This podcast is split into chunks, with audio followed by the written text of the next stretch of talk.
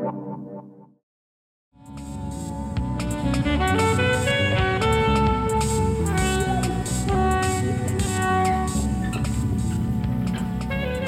nous trouvons dans l'atelier de conservation et de restauration de peinture du musée d'art et d'histoire.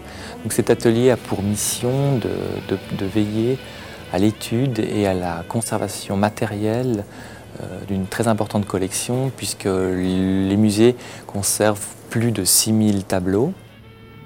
Actuellement, nous œuvrons donc à la revalorisation du corpus flamand-hollandais du XVIIe et XVIIIe siècle. C'est une mission euh, sur laquelle nous travaillons depuis deux ans en collaboration donc avec l'Université de Genève. Donc une des missions euh, à laquelle nous veillons est de procéder tout d'abord, avant toute forme d'intervention, à la documentation du, tableau.